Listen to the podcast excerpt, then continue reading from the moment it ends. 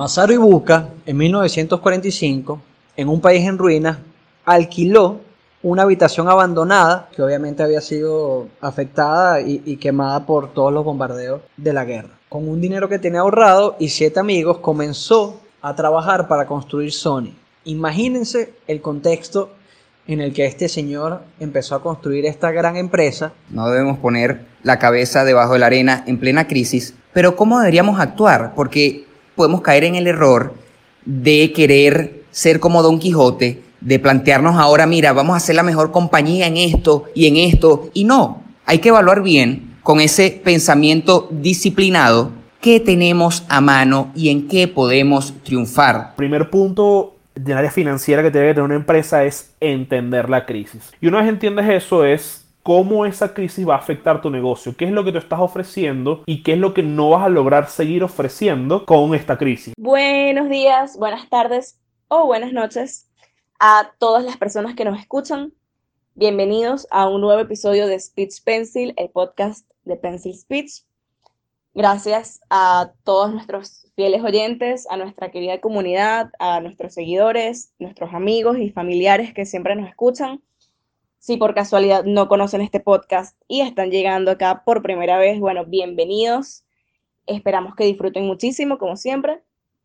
Por acá les habla Marian Piñango y de parte de todo el equipo de Pencil, lo más importante que, o lo primero, no sé si lo más importante, pero lo primero que queremos decirles es que deseamos y esperamos que estén sanos y salvos en su casa, saliendo lo menos posible, tomando todas las medidas de prevención y sobre todo que independientemente de con quién le estén pasando o en dónde, estén manteniendo una actitud positiva, optimista, productiva, que no se estén dejando arropar por la angustia, que no nos echemos a morir. Así que, bueno, a pesar de que no podemos acá en, en, Pencil ir a, la oficina a grabar, por supuesto, como, como normalmente se hace, acá nos ingeniamos cómo volver a, sacar un episodio, a pesar de todo esto.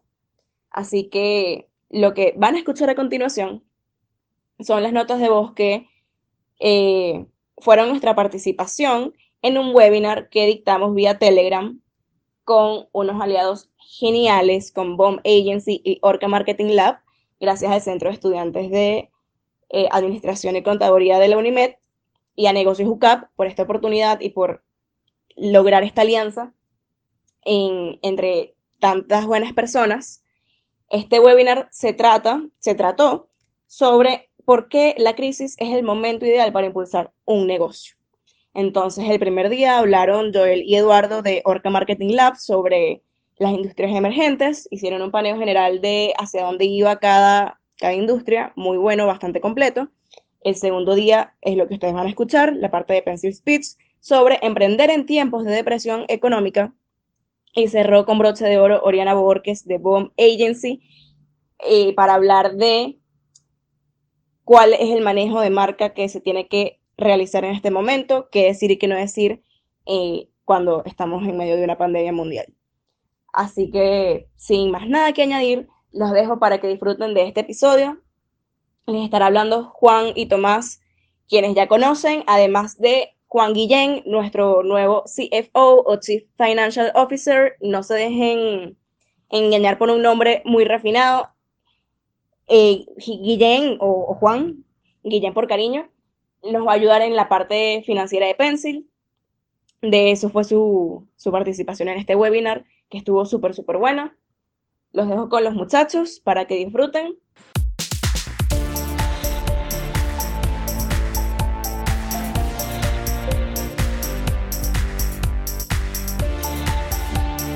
Bueno, buenas tardes a todos. Saludos. Empieza este segundo día del webinar Crisis. Vamos a hablar cómo emprender en tiempos de presión económica y también cómo se han manejado las grandes empresas en situaciones parecidas a esta que estamos viviendo. Obviamente cada una con sus contextos y sus matices, pero siempre hay patrones, siempre hay formas, estrategias que se pueden moldear, que se pueden repetir para nosotros también triunfar. Nuevamente muchísimas gracias por unirse, disfruten y aprendamos todos juntos. Es normal en esta ocasión una pandemia sentirnos bajoneados, sentirnos un poco tristes, sentirnos con una sensación de que no sabemos qué hacer y cómo vamos a salir de esto. Y pareciera que la solución a esto sería echarse a morir, deprimirse. Probablemente muchas personas sigan ese camino, pero la idea de esto, que cada uno de nosotros pueda llevar este mensaje, es que seamos un grupo de emprendedores, de personas creativas que quieran cultivar cosas que puedan ayudar a la sociedad desde ahorita que está pasando esto y cuando esto pase y lleguemos a esa nueva normalidad cuando podamos salir de nuestras casas. Esa fue la actitud que tomó en 1945 el señor Masaru Ibuka, fundador de Sony. Masaru Ibuka, en 1945, en un país en ruinas, alquiló en el centro de Tokio una habitación abandonada en los restos de una tienda de departamentos que obviamente había sido afectada y, quemada por todos los bombardeos de la guerra. Con, con, un dinero que tenía ahorrado y siete amigos comenzó a trabajar para construir Sony.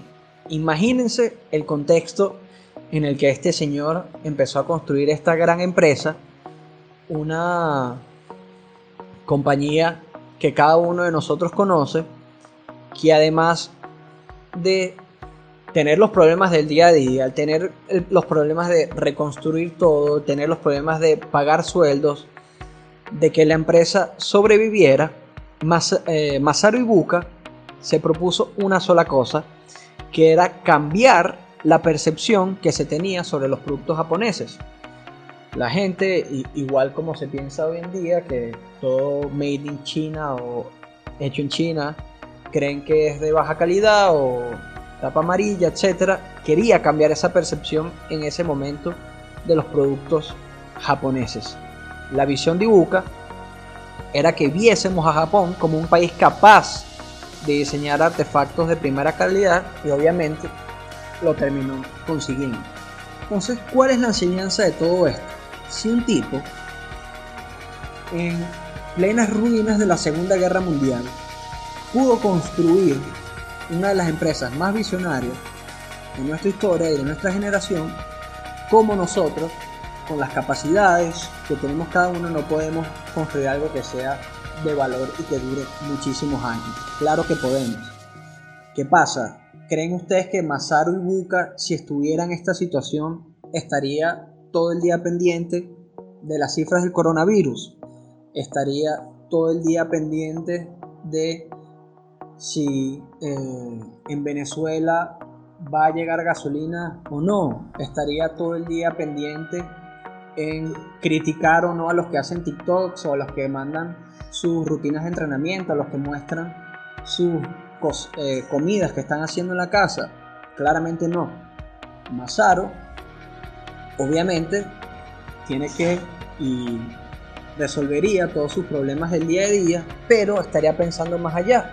Y Buca estaría buscando una, una computadora, un sótano, y con sus siete amigos estaría buscando cómo trabajar para construir esta empresa. Entonces, fíjense que las grandes crisis no son impedimentos para crear cosas de valor. En el, 2008, en la crisis financiera de Estados Unidos, empresas como Airbnb, Uber salieron a la luz y crecieron exponencialmente gracias a la crisis. Entonces, vamos a llevarnos esto tatuado, vamos a entender y a ver la crisis como una oportunidad para seguir aprendiendo, como una oportunidad para seguir mejorando y como una oportunidad para construir.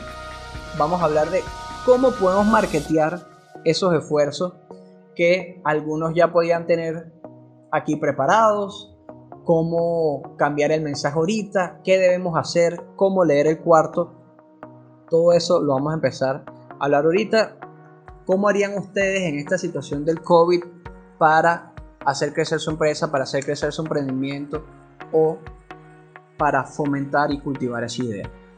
Del libro Build to Last, de ese gran libro estamos basando gran parte de esta, bueno, una parte de esta presentación, después Juan va a hablar de otro libro, pero allá pueden ver como Disney, 3M, Boeing, la, la empresa de aviones todas tuvieron crisis, malos momentos y hasta nacieron de accidentes, no de eh, situaciones controladas o, algún paraíso donde todo sale bien.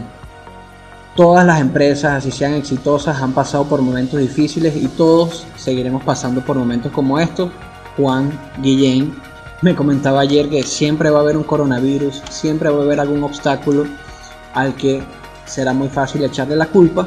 Lo importante es siempre estar preparándonos y darle la vuelta a estas situaciones para seguir creciendo. Todo el mundo está usando el Internet en esta pandemia porque todos estamos en la casa, los negocios están cortando eh, sus budgets, sus presupuestos en marketing porque son momentos inciertos, entonces el tráfico, las conversiones y las ventas bajan. Lamentablemente el tráfico, las conversiones y las ventas bajan. Pareciera paradójico, cuando todo el mundo está usando el Internet, cuando todo el mundo está usando las herramientas y, bueno, las tendencias que tanto hablaron Joel y Eduardo ayer, puede ser hasta un poco más difícil vender para la gran mayoría de las personas. Uno, porque no están preparadas para vender online. Dos, no saben cómo estructurar sus mensajes ahorita para seguir siendo relevantes. Y tercero, probablemente Mm, no todos los negocios tenían una audiencia ya ganada en el mundo web. Entonces, lo primero que tenemos que hacer es entender cuáles van a ser las olas y qué va a suceder a partir de este momento con el marketing y con el comportamiento de los usuarios en Internet. Estas tres olas que yo le voy a comentar, la primera eh, son basadas en el autor Rand Fishkin, ex dueño de Moss es SEO Moss y ahorita fundador de Spark Toro. De esa herramienta todavía no ha salido al mercado, no es un social listening, pero es como un listening web para saber exactamente qué están hablando de ti, etc. Él describió estas tres olas, entonces vamos con la primera ola. La primera ola es solo COVID-19. Ok, esta primera ola, todos estamos en ella. Esto puede durar unos tres meses todavía. Creo que ese puede ser el día de muchas personas. Leen algún contenido sobre el COVID, piensan, conchale, mi salud mental está sufriendo. Veo unos memes que me den risa, entonces pienso, conchale, esto está mal porque hay personas que están sufriendo, entonces vuelvo a leer contenido sobre el COVID, algún estudio, algún artículo, me vuelvo a abrumar y, así estoy en este ciclo vicioso. Por ende, Mientras las personas estén en esta primera ola, que como digo puede durar unos tres meses, tenemos que aprender a leer el cuarto, read the room. ¿Qué queremos decir con esto? Imagínense que ustedes entran a un espacio religioso, a un sitio sagrado donde hay personas adentro. Entonces tienes que entender muy bien cuándo puedes hablar, qué vas a decir y cómo esas personas van a verte dentro de ese contexto. Eso es lo que las empresas tienen que entender ahorita, porque nuestro cuarto está lleno de personas pensando y hablando en el COVID-19. Entonces, tenemos que entender muy bien cómo podemos adaptarnos a ese contexto para dar mensajes que tengan sentido y que tengan valor. ¿Cómo nos podemos adaptar y entender bien? Bueno, tenemos que conocer dos cosas a la perfección ahorita. Número uno, nuestra audiencia, a quién nosotros le estamos hablando y por qué les queremos hablar. Y número dos, nuestro posicionamiento como empresa. ¿Qué problema nosotros resolvemos? ¿Cuál es el job to be done de ese emprendimiento, de ese negocio, de esa compañía en la que tú trabajas? Si tú tenías planeado lanzar algo ahorita o estás haciéndolo, ¿qué problema está resolviendo eso en este contexto que pueda ayudar a las personas? Y en tercer lugar, cómo y dónde enviar el mensaje. Número 2, el posicionamiento al número 1, que es nuestra audiencia. Tenemos que tener mucho cuidado y tenemos que entender muy bien estas tres cosas para poder seguir haciendo marketing. Entonces, ¿cómo debemos actuar en esta primera ola cuando todo el mundo solo está hablando del COVID-19? Bueno, aquí tenemos unas tácticas. La primera es sigue haciendo marketing. En promedio, las personas que hagan un buen marketing ahorita y que de verdad ayuden a las personas, recuerden que el marketing no es vender un traje de baño más, no es vender un eh, juguete, algún producto de comida. El marketing es de verdad cambiar la vida de las personas. Quienes logren hacer un buen mensaje y crear marcan esto, cuando esto pase, van a tener una base de consumidores fieles que los van a seguir adquiriendo. Entonces, más allá de, pensar de si vas a gastar, entiende que el marketing es una inversión y que tiene que ser un estilo de vida para las empresas. Entonces, sin importar en la situación que esté, siempre es importante seguir haciendo marketing para seguir creando marca, que al final es lo que va a tener más valor para una compañía.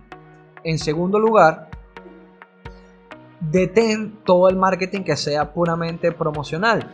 Obviamente está bien que las personas se molesten si alguien dejó un tweet o un post en Instagram programado y eh, eh, creo que el primero de abril justo es el Día de los Inocentes y hubieran sacado un chiste en el Día de los Inocentes mientras más de 50.000 personas a nivel mundial están muertas.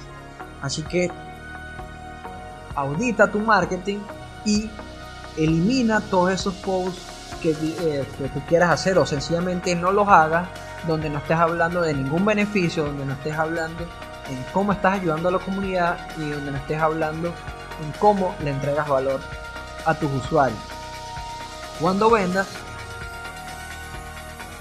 le estás haciendo la vida más fácil, le estás haciendo la vida mejor a una persona. Esos son los mensajes que tienes que hacer.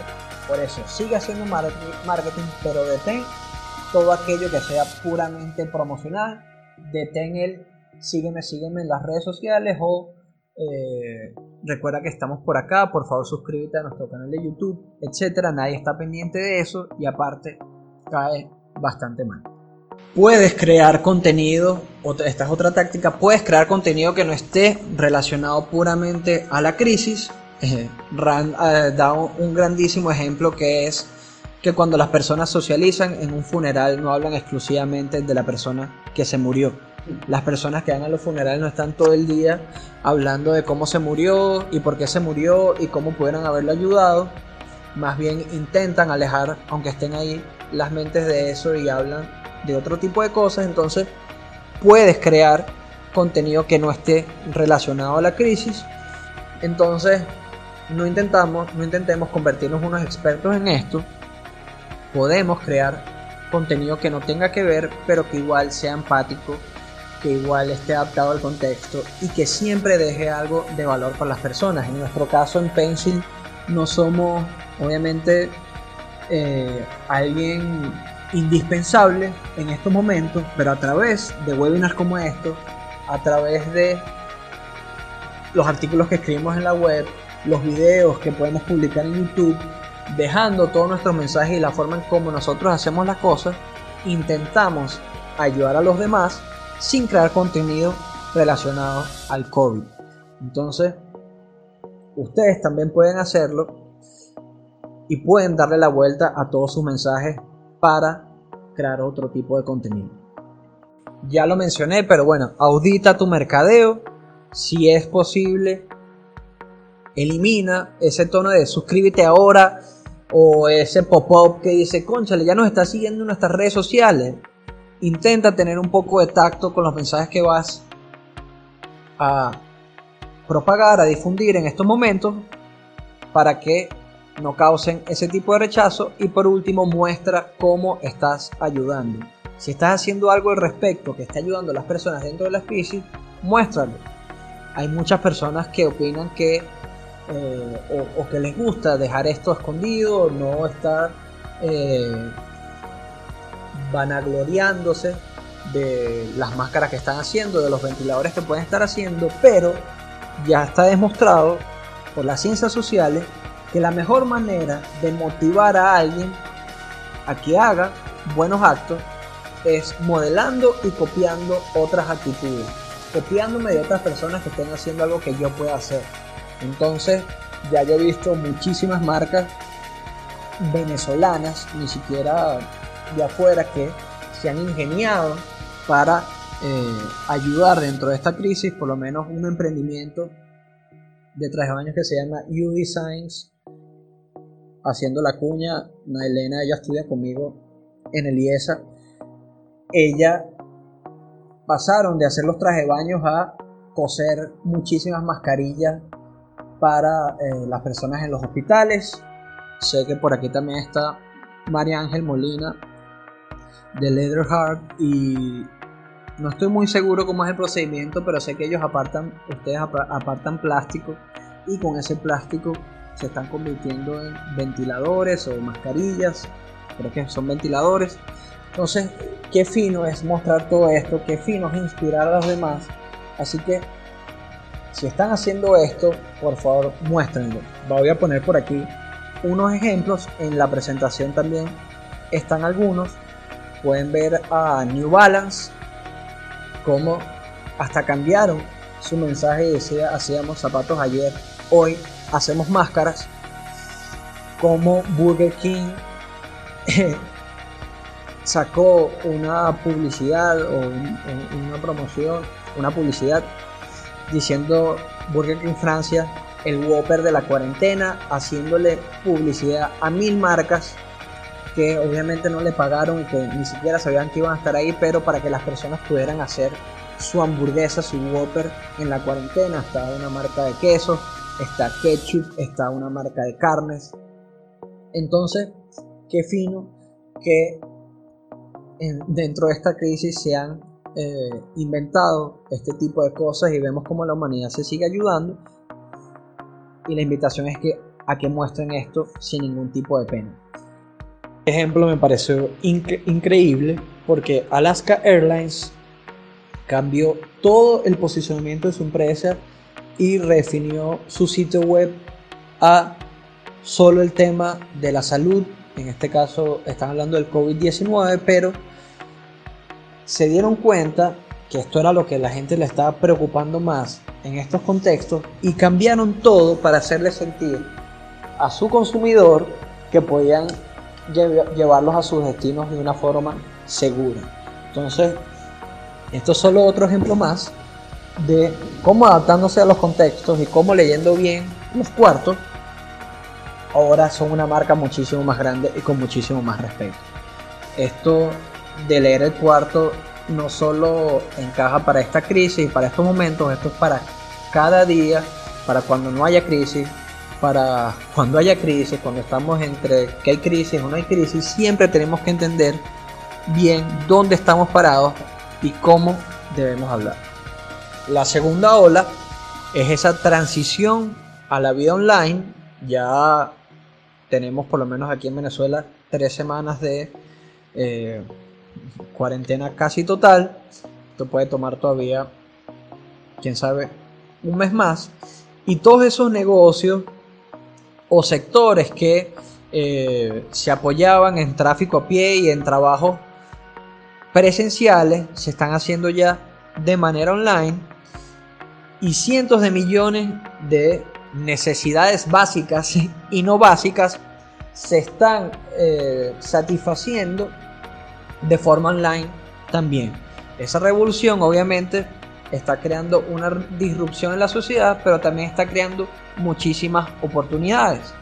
Porque las personas que tenían esto preparado, primero están trabajando de una manera más cómoda, segundo, empresas están sacando nuevos productos, obviamente temas de delivery, temas de e-commerce, y esa transición a la, a la vida online va a tomar un tiempo en, adaptarse, va a tomar un tiempo en que las personas se acostumbren a que todo lo puedan comprar online, a que todas las cosas te lleguen a la casa, pero hay que ver qué oportunidades desde nuestros emprendimientos, desde nuestros negocios, podemos aprovechar en esos espacios que ahorita se están creando. Obviamente se están dejando muchísimos espacios físicos, pero se están creando muchísimos espacios online. Por consecuencia, esa transición nos trae a la tercera ola, que será cuando todo se medio normalice o se normalice y volvamos a ese nuevo normal.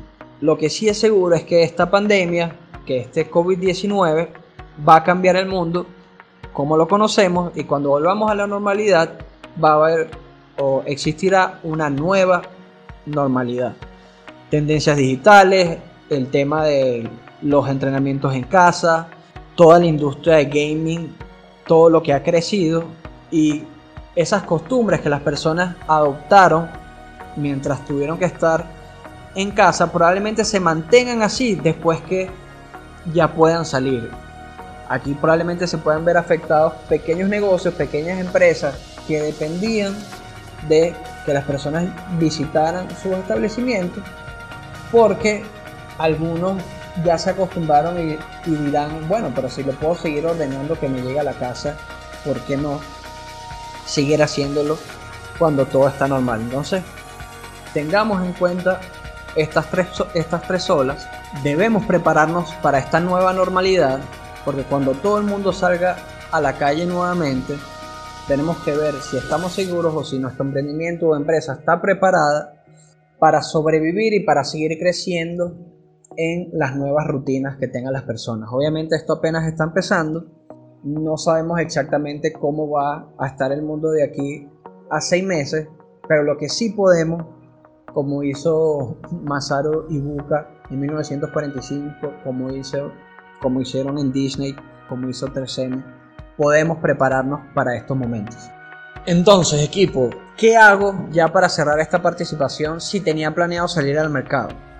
Actualmente está, existen dos grupos. Uno, mi producto o servicio es relevante para la crisis. Entonces, si mi producto o lo que yo quería sacar es sumamente relevante, hazlo. Lee el cuarto, adapta y no esperes. Aprovecha esta coyuntura.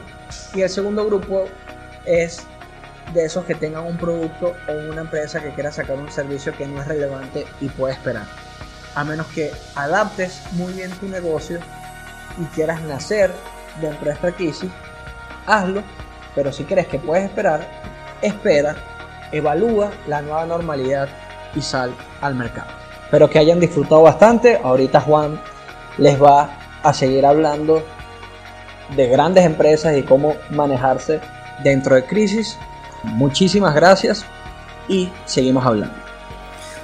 Bueno, Tomás, muchísimas gracias por esa clase maestra. Aquí agarramos el, micrófono, le saluda Juan Zanoja.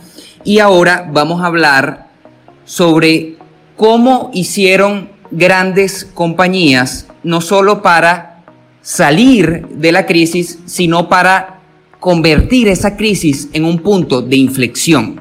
Y vamos a hablar sobre el libro Good to Great. En ese libro, Jim Collins, que es una persona que se ha dedicado a estudiar el comportamiento de las empresas para averiguar muchas cosas. Este es el segundo libro, el primero se llama Build to Last y habla de qué hacen las empresas para durar más de 100 años.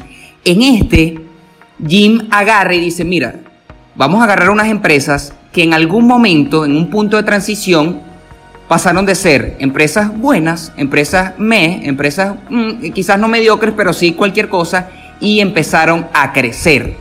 Y justamente cuando ellos conducen esta investigación se dan cuenta que esos puntos de inflexión, como les dije, fueron momentos de crisis. Entonces, como siempre decimos, no es la primera vez que nos pasa esto.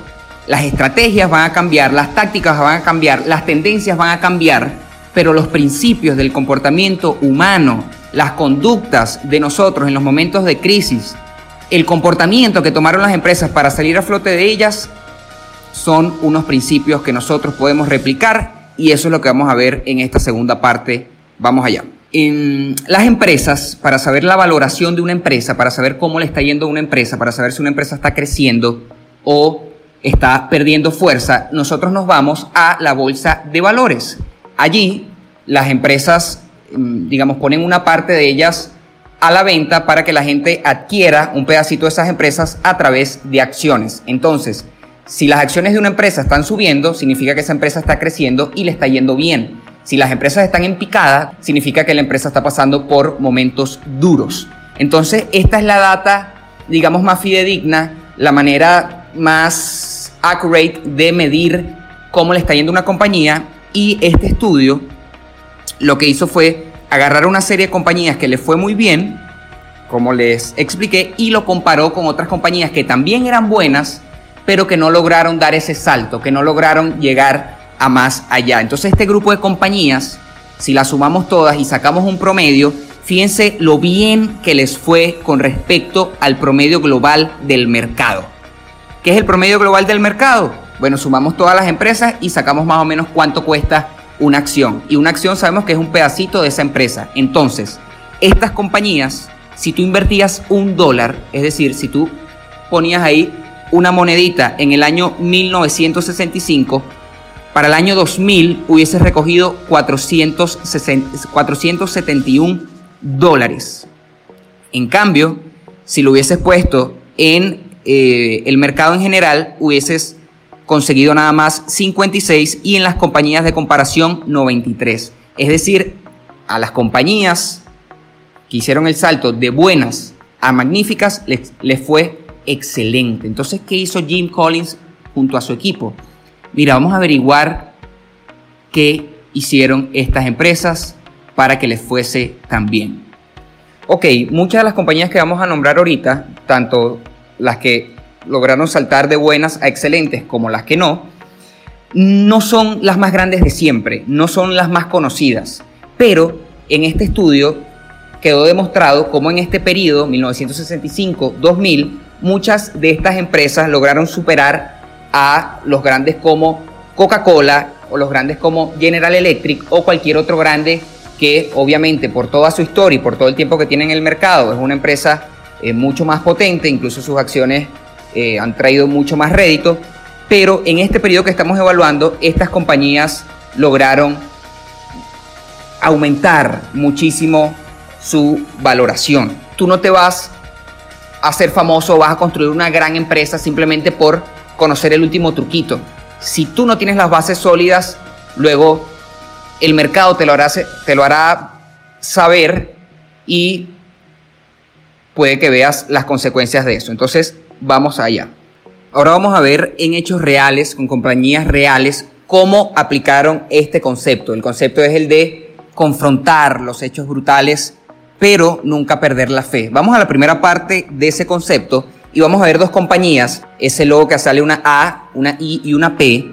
Fue la empresa de retail más grande del mundo. Retail, es decir, minorista, es decir, le vendían a las masas. Es como decir un Walmart, pero esta era incluso aún más grande y llegó a estar por detrás de General Motors como la segunda empresa con más ventas anuales. Estamos hablando de un verdadero monstruo. Y esto fue así desde finales del siglo XIX hasta mediados del siglo XX, hasta 1950. Pero luego, a partir de 1960, esta empresa empezó a decaer. ¿Por qué pasó esto? Por un cambio en el comportamiento del consumidor, un cambio en el comportamiento del usuario, que es algo que hemos hablado mucho. Entonces, a principios del siglo pasado, y esto duró hasta los años 50, el comportamiento del usuario en Estados Unidos era muy frugal, era muy, mira, voy a comprar nada más las cositas necesarias, voy a comprar los alimentos y ya está. ¿Por qué? Porque estábamos en un contexto donde dos guerras mundiales habían afectado, primero eh, obviamente estas guerras estuvieron separadas por, por 20 años, pero eh, afectaron a, a, ese país y además vino la Gran Depresión de 1929. Entonces era un consumidor, era un usuario que no buscaba comprar mucho, que no buscaba gastar mucho, sino simplemente, em, bueno, se me fue la palabra ahorita, pero buscaba eh, comprar lo necesario. Luego este mercado estadounidense, este mercado norteamericano cambia y la gente ya quería esas super tiendas que vemos hoy en día en Estados Unidos. La gente quería 25 tipos de cereales, quería 800 tipos de queso, 1482 tipos de jamón y esta empresa A&P se quedó en el aparato. Mientras tanto, Kroger, que era una empresa promedio, vio, prestó atención, leyó el cuarto, como dijo Tomás, y empezó a hacer los cambios. Por eso, 25 años después de ese periodo de transición, Kroger logró que su valoración como empresa estuviese 10 veces por encima del mercado y logró ser una empresa mucho más sólida para ubicarse en el año 2000 como la primera empresa en este rubro. Mientras tanto, ANP fue bajando, bajando, bajando y justo hace poco acaba de quebrar, sus tiendas al final las compraron dos, tres compañitas, ahí cualquier cosa. Y fíjense como una empresa tan grande como Coca-Cola, tan grande como Sony, tan grande como Walmart, tan grande como cualquiera que ustedes eh, piensen hoy en día, tan grande como Apple, murió fue enterrada porque no supo leer el cuarto. Entonces ya vamos a adentrarnos en, en esto un poquito más. Es importante puntualizar aquí que este no es el típico caso de una empresa antigua llena de personas mayores en la directiva que se duerme ante unos chamitos cracks. Es decir, aquí no estamos hablando de Blockbuster contra Netflix. Aquí no estamos hablando de los hoteles contra Airbnb. ¿Por qué? Porque ambas compañías AP y Kroger eran compañías antiguas. Una ya tenía 111 años en el mercado, que era AP, y otra tenía 82 años en el mercado. Ambas tenían la plata puesta en este tipo de tiendas. Ambas tenían sus puntos fuertes fuera de las áreas de crecimiento de Estados Unidos y ambas tenían la data de que el mercado estaba cambiando. Empresas antiguas, directivas eh, llenas de personas mayores que tenían mucha experiencia, pero aquí qué fue lo que cambió? Que una empresa prestó atención, una empresa leyó el cuarto y la otra no. La directiva de ANP se basó para aplicar sus estrategias y sus tácticas en lo que venían haciendo. Y cuando le preguntaban al CEO, mira, esta empresa está cayendo, las acciones se están desplomando, ya no, no nos está yendo tan bien, él dijo, no pueden discutir contra 100 años de historia. Es decir, se durmieron en los laureles, dijeron que mira, como antes me funcionó, ahorita me va a seguir funcionando y no quisieron escuchar la verdad, algo de lo que hablamos, de lo que vamos a hablar más adelante. Ya sabemos que no hay que actuar como el avestruz, no debemos poner la cabeza debajo de la arena en plena crisis, pero ¿cómo deberíamos actuar? Porque lo que explican en este libro es que podemos caer en el error de querer ser como Don Quijote, de plantearnos ahora, mira, vamos a ser la mejor compañía en esto, en esto y en esto, y vamos a ser los mejores. Y no, hay que evaluar bien con ese pensamiento disciplinado qué tenemos a mano y en qué podemos triunfar. Tomás en otras ponencias de Pencil ha explicado muchas veces que las compañías fracasan cuando persiguen indisciplinadamente muchos frentes. Este no es el momento de ponernos a inventar, es el momento de ver cómo puedo hacer girar mi negocio para que siga teniendo fruto. En el caso Pencil Speech, ya nosotros dábamos charlas, ya nosotros hacíamos asesorías, ponencias, talleres, tal y qué sé yo. Y lo que hicimos cuando vino esta crisis, bueno, tomamos dos decisiones, pero la primera decisión fue, mira, tenemos que acelerar la academia, que es un proyecto que tenemos en Pencil de mostrar una escuela, y tenemos que acelerar o poner mucho énfasis, muchas horas de trabajo en que esa academia ya esté en línea y que podamos vender todas estas asesorías, todos estos talleres, todas estas charlas por o a través de internet. No es que salimos a vender perro calientes, no es que salimos a hacer una cosa de la que no tenemos la menor idea, sino que dentro de nuestras áreas de experiencia, cómo podíamos hacer. Pivotar significa girar, pivotar significa cambiar, pivotar significa darle un enfoque diferente a lo que estás haciendo. Hay muchas maneras de hacerlo. Puedo atacar otro mercado, Resulta que ahorita con esta crisis los adolescentes quieren aprender mucho más, entonces en vez de enseñar a los adultos yo me voy a los adolescentes, puedo cambiar la plataforma y el canal. Resulta que ahora no doy las charlas en el VOD, sino que las doy a través de Telegram y así sucesivamente. Es modificar pequeñas cosas. Quizás yo antes tenía 10 productos y dedicaba un poquito de mi tiempo a cada producto y ahora me di cuenta que mis dos productos principales son el A y el B por lo tanto, yo voy a dedicar todas mis horas laborales, todas mis horas de trabajo y todo mi esfuerzo a promocionar ese producto A y ese producto B. Es muy importante evaluar los casos que mencionaba Tomás para ver cómo esas grandes empresas están pivotando. Y ayer mencionábamos el caso de Cinex. ¿Cómo va a ser Cinex? ¿Cómo van a ser las personas de espectáculo para em, hacer pivotar sus negocios? Entonces, ¿qué es lo que no se debe hacer en estos momentos? Lo que hizo el CEO de Adresograph, una empresa que se encargaba de hacer los sellos que iban estampados en los sobres. No sé si se dice estampados, pero bueno. Entonces, este CEO agarró y en una de, sus anuncios dijo, mira, vamos a competir contra IBM, vamos a competir contra Xerox, vamos a competir contra Kodak. Vamos a pasar de ser una simple empresa que hace sellos a competir contra todos estos monstruos. ¿Qué pasó? El carisma de ese líder, la energía de ese líder, la irresponsabilidad de ese líder hizo que esta empresa se tambalease porque no tenía los recursos necesarios para competir contra esos monstruos. Entonces, por eso les digo, no es el momento de sacar una espada y decir, vamos a lograr superar esta crisis porque ahora vamos a hacer tal cosa. No, es un momento de ser disciplinado, de ver qué armas tenemos. Obviamente, vamos a pivotar, obviamente vamos a hacer las cosas de forma diferente, porque no es el momento tampoco de decir, bueno, siempre hemos trabajado así. Nosotros nos reunimos en físico, eh, nos reunimos presencial, si no, no me reúno, ¿no?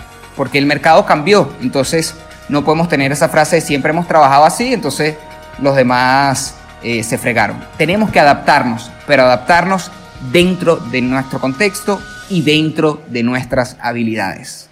¿Cómo liderar? Aquí hay muchos emprendedores, muchos dueños de negocio y también cómo liderar tu propio proyecto. Y la clave está en dos palabras, humildad y verdad.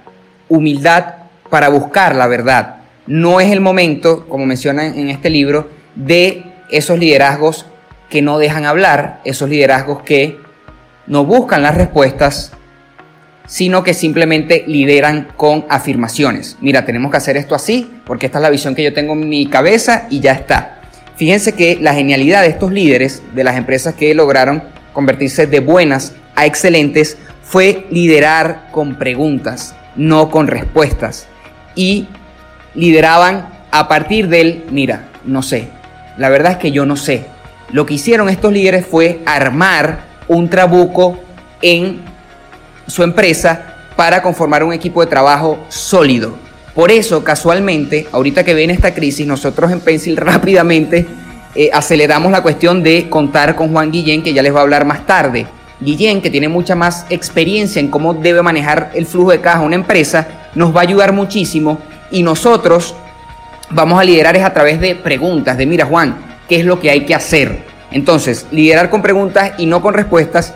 Luego viene el segundo punto que es buscar esos diálogos y esos debates donde no haya coerción, porque muchos líderes quieren imponer su visión y hasta amenazan y la gente ni siquiera siente la confianza como para, mira, levantar la mano y decir lo que piensan. Estas compañías se caracterizaron mucho por tener discusiones súper acaloradas. Se caían a gritos literalmente, pero había ese clima de, mira, yo en verdad te quiero escuchar. O sea, no, simplemente te estoy preguntando para, para la foto, para el videíto, sino que realmente te quiero escuchar. Entonces, esas son las dos primeras claves.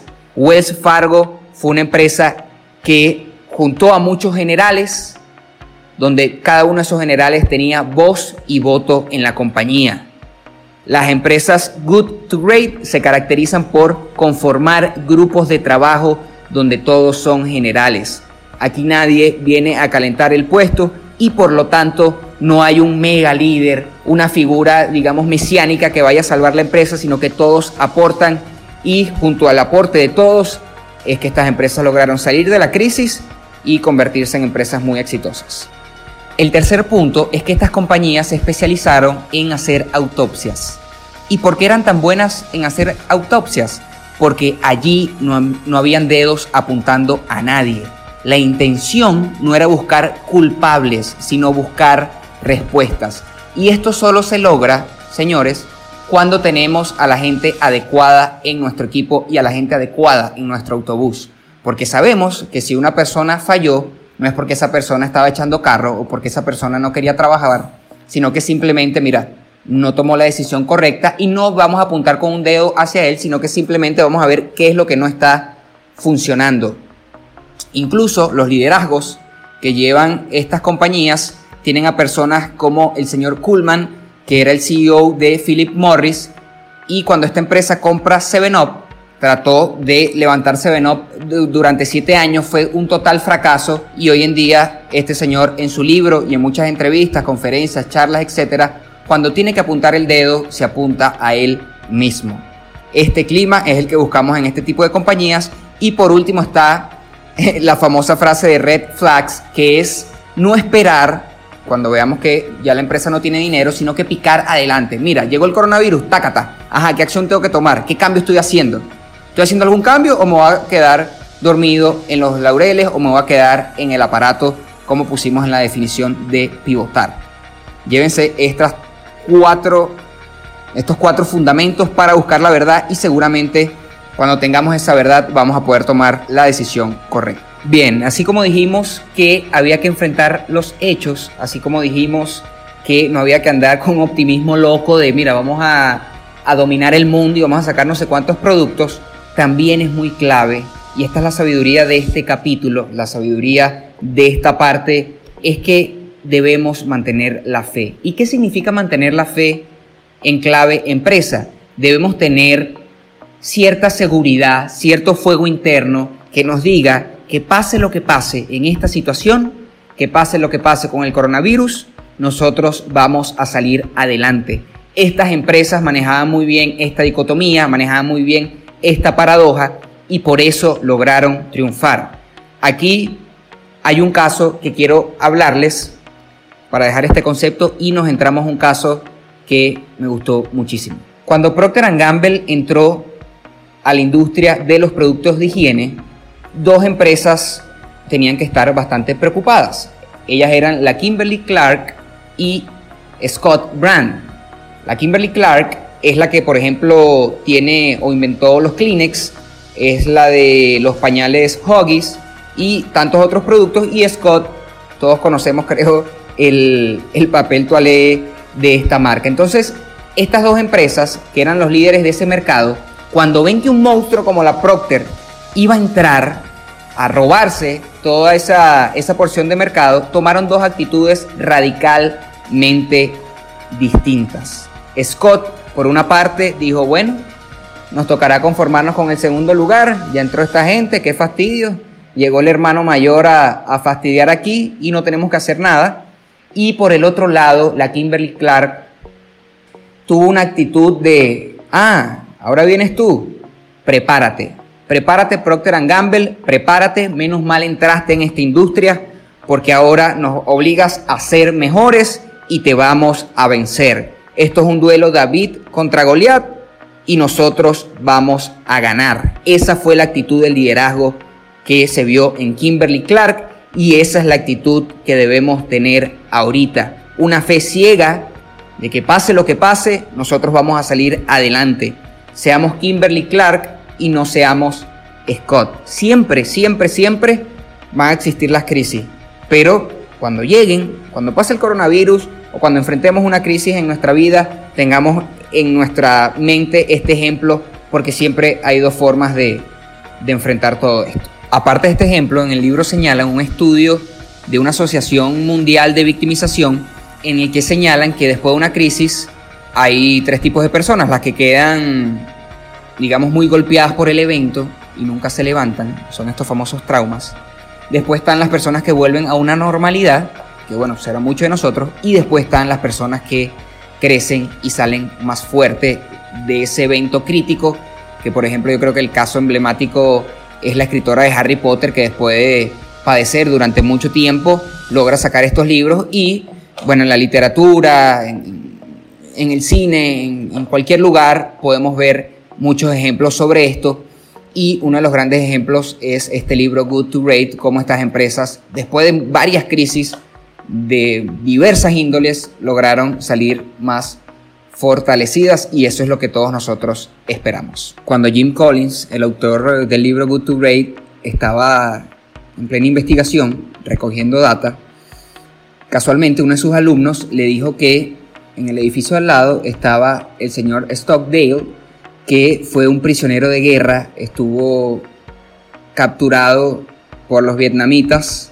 durante siete años y pasó torturas, pasó un sufrimiento obviamente grandísimo, pasó periodos en los que no podía ni comunicarse y cuando le preguntaron cómo hizo para lograr superar todo esto, él dijo, mira, nunca perdí la fe. Cuando Stockdale dice esto, Jim Collins en su mente piensa, claro, obviamente, es lo que nosotros estamos investigando ahorita con las empresas. Ahora, cuando él le pregunta a Stockdale, mira, ¿y por qué o cuál fue el factor que hizo que otras personas no lo lograran? Y él dijo, el optimismo. ¿Y por qué dijo el optimismo? Porque las personas optimistas pensaban que iban a salir de prisión el próximo diciembre, pensaban que iban a estar con sus familias en las próximas vacaciones, pensaban que el próximo año ya iban a estar libres y resulta que allí estuvimos que pasar más de un lustro, más de cinco años, más de seis años, llegar hasta el año número siete. Entonces, obviamente esto es un juego de palabras, obviamente yo creo que, y todos creemos que sí necesitamos el optimismo, pero lo que tenemos que tomar en cuenta es que una cosa es el optimismo este del que venimos hablando, de mira, ya, ya vamos a salir de esto, tal y qué sé yo, y otra es estar claro, es confrontar los hechos y saber que sí, obviamente vamos a salir de esto, nunca vamos a perder la fe, pero estar preparados de que esto puede ser largo. Entonces, repito, esto es un tema de, tono, es un juego de palabras, pero espero haber explicado bien este concepto de por qué a veces el optimismo, a veces el pensar de, mira, ya esta es la última semana de cuarentena, nos puede jugar en contra. Porque si nuestro cerebro está esperando que ya la semana que viene o la de arriba ya salgamos a la calle y no es así, podemos sufrir un impacto psicológico. No obstante, la calamidad es una oportunidad. Aprovechemos estos momentos para sacar a flote nuestra creatividad. Aprovechemos estos momentos para hacer webinars por Telegram. Aprovechemos estos momentos quizás para vernos con seres queridos como no lo habíamos hecho antes. Vernos con amigos, reencontrarnos con amigos que tenemos muchísimo tiempo sin ver. Porque de esto no tenemos dudas, lo dice la historia, van a venir cosas mejores. Me despido, espero que hayan disfrutado muchísimo, muchísimo esta parte de la ponencia. Un abrazo. Bueno, ante todo, un placer estar aquí con ustedes. Eh, los muchachos. De verdad que te abren la perspectiva de, hacia dónde está yendo el mercado, hacia dónde está yendo los consumidores y, bueno, se hace mucho replantearse si lo que uno está haciendo es lo correcto o si debe modificar algo.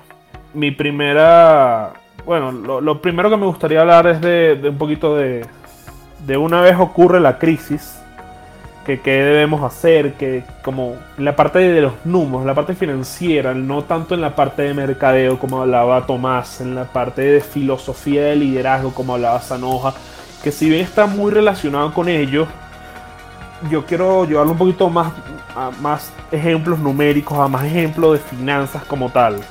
Lo primero que tenemos que hacer es entender la crisis, entender qué, qué suscita, cuáles son las causas de ella, cuáles son las posibles eh, consecuencias, cómo va a evolucionar, cómo se espera. Y eso nada más lo podemos hacer leyendo a la gente que sabe, leyendo a la gente que, que investiga y que es especialista en el, tema. En este caso, en el tema del COVID, yo no recomendaría que se pongan a escuchar a Pepito Pérez, el vecino de la esquina que, que siempre está importante, que siempre está escribiéndoles, que siempre está mandando las noticias en el grupo esa no es la persona que, nos va a mandar la noticia que nos va a encontrar.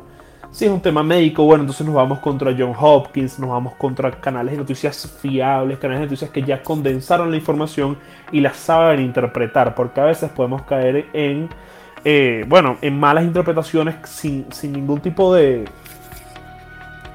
bueno, de ganas de, querer interpretar mal y que la noticia del vecino del grupo del condominio llegó y esa noticia lamentando mucho alguien interpretó mal la información porque puede llegar a ser muy complicada y, daña mucho. Eso ocurrió en el 2008-2009 con la crisis de los subprime. Eh, la gente no entendía de verdad de, de- de- de dónde era la crisis, cuáles eran las causas de la crisis, que fueron muchas. Entonces había mucha gente inventando y eso lo que hizo fue agravar la crisis. Entonces, bueno, el primer punto eh, en, en área financiera que tiene que tener una empresa es entender la crisis. Y una vez entiendes eso es cómo esa crisis va a afectar tu negocio, qué es lo que te estás ofreciendo y qué es lo que no vas a lograr seguir ofreciendo si con esta crisis. En el caso de un restaurante sería, bueno, ¿cuál es mi crisis? Ya nadie va a venir a mi restaurante porque hay una cuarentena debido a la crisis. Entonces empiezas a entender que, ok, los ingresos que yo pretendía o, que yo estimaba que me iba a generar el, restaurante ya no los voy a tener. Yo como persona me veo mermado ahí y ahí es cuando uno empieza a entrar en pánico y dice, ay Dios mío, ¿qué está pasando? Con respecto al último punto, bueno, entendemos la crisis, entendemos cómo la crisis afecta nuestro negocio, nuestra fuente de ingreso.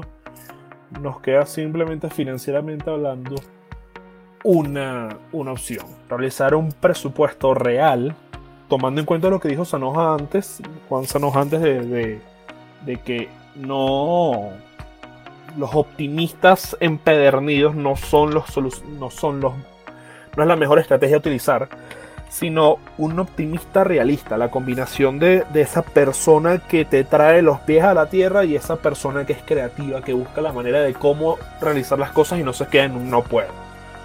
Entonces una vez entendiendo lo importante que es traer eso acá a, a- a tierra, traer lo que es la crisis a tierra y cómo de verdad afecta a su negocio, bueno, entonces tú empiezas a decir, perfecto, mi negocio, eh, si yo soy un restaurante, bueno, el ingreso por restaurante se va a reducir en un 95% porque igual tengo que ir a la tienda a venderle y le venderé a los doctores. Que los doctores son los únicos que pueden ir, que están, que están moviéndose por la ciudad. Entonces, bueno, yo me tengo que proponer vender a eso y realizas un, eh, un flujo de caja de con eso cuáles son tus servicios y cuáles son tus gastos estrictamente necesarios para la crisis. Entendiéndose que, bueno, si tú pretendías hacer una inversión en una nueva máquina para freír papitas, tal vez no es el momento adecuado ahorita, sino preservar lo más que puedas el cash, porque el cash es king. Lo más importante en épocas de crisis es tener liquidez. De hecho, si nos vemos, si nos volteamos hacia los mercados financieros, la, la tónica en las últimas dos semanas de que todos, si vemos el, digamos, las grandes bolsas bursátiles, todas han ido en picada, el Standard Poor's cayendo 30%, el Nasdaq cayendo 40%. Si entendemos qué está haciendo la gente, la gente está vendiendo todos esos índices y se está quedando con la plata en efectivo, la plata disponible en el banco porque es la mejor manera para sobrevivir la crisis. Entonces, puntos claves es realizar tu buen presupuesto traído a tierra, un flujo de caja que te permita sobrevivir, eliminando todo tipo de gasto eh, innecesario en el momento, que más adelante te puedas replantear, y manteniendo la política de cash is king. Mientras más liquidez y más efectivo tengas en tu cuenta, más eh, eh, digamos, vas a lograr sobrepasar esta crisis de mejor manera. Bueno, y dos puntos claves. El primero es, en la crisis desaparece, la crisis desaparece a la competencia. Un punto importante porque hay que entender que la gran mayoría de los emprendimientos o la gran mayoría de los negocios no son emprendedores los líderes del negocio. No, son, no tienen ese- ese- perfil de emprendedor el perfil de que estamos nosotros aquí en una crisis y decidimos hacer un webinar por Telegram. Esa idea, esa, esa manera de reinventarse que tanto lo hemos reinventarse, disculpen, que tanto lo hemos discutido de, de darle el spin-off a tu, a tu el pivote a tu empresa es algo importantísimo y como no todo el mundo va a poder, un lado positivo de la crisis es que minimiza tu competencia directa. Sin embargo, nos lleva al segundo punto. Y el segundo punto me voy a basar en esta persona, se llama Harry Markowitz. Si saben de finanzas, lo van a conocer. Él es un ganador del premio Nobel de Economía eh, por su trabajo de el modelo de frontera eficiente en un portafolio, su modelo de portafolio eficiente. Él lo que dice es algo contrario a lo que todo el mundo le gustaría en el mundo. Él dice que tú agarras un portafolio de distintos instrumentos financieros, vamos a decir las acciones que tanto le hemos comentado, bonos, y tú tienes que crear una combinación entre ellas lo más eficiente posible. Lo importante es que el, riesgo de cada una de esas empresas o títulos sea distinto el uno al otro. Porque, ¿qué es el riesgo? Lo el concepto de riesgo es muy importante entenderlo como incertidumbre y no como que algo malo va a pasar. ¿A qué me refiero? Si yo sé que la acción de, no voy a decir Pencil Speech porque no va a pasar, pero la acción de Bank of America va a caer, el riesgo es cero. Porque tú tienes la seguridad de que la, de la acción va a caer y tú puedes tomar medidas y correcciones contra esa caída. El problema que tienes es cuando tú dices, no sé qué va a hacer la acción de Bank of America, no sé si va a subir, no sé si va a bajar, no sé si se va a quedar igual. Y en ese punto de incertidumbre es cuando entra la variable de riesgo. Y esa variable de riesgo es la más importante para el señor Markowitz. Markowitz decía que tú tenías que combinar distintos activos para que el riesgo de toda tu cartera se viera, lo, eh, se viera disminuido lo mayor posible. ¿A qué me refiero? Que cuando una, cuando ocurre un riesgo sistemático, el coronavirus, que el coronavirus hace que todas las empresas caigan, excepto tal vez la empresa que descubre la vacuna, la empresa que desarrolla la vacuna, esa empresa se va a potenciar en, digamos, en su precio. Entonces, cuando tengas tu portafolio y tengas las que cayeron y las que subieron, te va a promediar y vas a generar un rendimiento atractivo a lo largo del tiempo con el menor riesgo posible. Pero, ¿cómo me traigo, digamos, esa idea de Markowitz a mi negocio? Sencillo, se llama en buscar diversificar las vías de ingreso. No podemos depender de una sola vía de ingreso. Si tu, si tu negocio es un restaurante, en el mundo actual, con la cantidad de crisis y de riesgos exógenos a tu negocio que te pueden afectar, no puedes depender nada más del ingreso. Como ejemplo, Venezuela. Venezuela nada más depende del ingreso del petróleo. Perfecto, cuando el petróleo está volando, aquí somos millonarios. Pero cuando el petróleo está, cuando las vacas flacas, bueno, aquí somos no voy a seguir hablando de esto.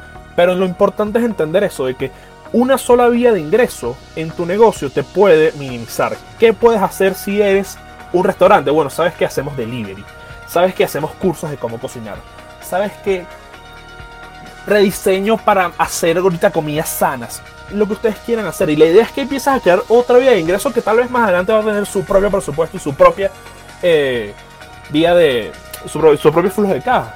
Es más, puede llegar un punto en que digas, ¿sabes qué? Mi, segunda de ingreso no va a estar relacionada con el restaurante, sino que al lado del restaurante voy a montar un cyber. Un cyber para que cuando la gente venga, trabaje ahí y salga del trabajo y se compre mi café al lado. Entonces ya tienes tus dos vías de ingreso.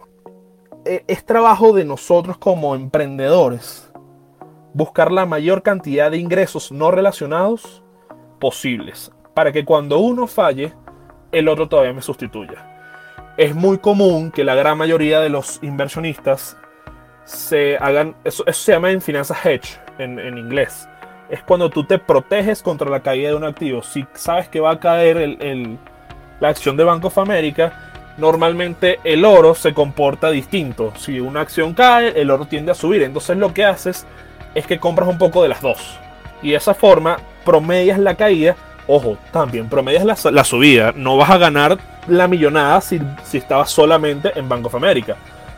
Pero en el largo plazo, que es lo que nosotros tenemos que apostar, vas a estar mucho mejor con unas vías de ingreso bien diversificadas y no correlacionadas. Esa sería mi gran recomendación para nosotros como emprendedores. Entender que, bueno, si no sé cómo distribuir más vías de ingreso por mi negocio, que tengo que tener otro tipo de vía de ingreso. Ya sea otro negocio, ya sea otro tipo de inversión. Esa sería la clave con la que me gustaría dejarles y que se lleven para su caso. Bueno, que se lleven para su, para su almohada. Eh, buenas noches y un placer haber compartido con ustedes.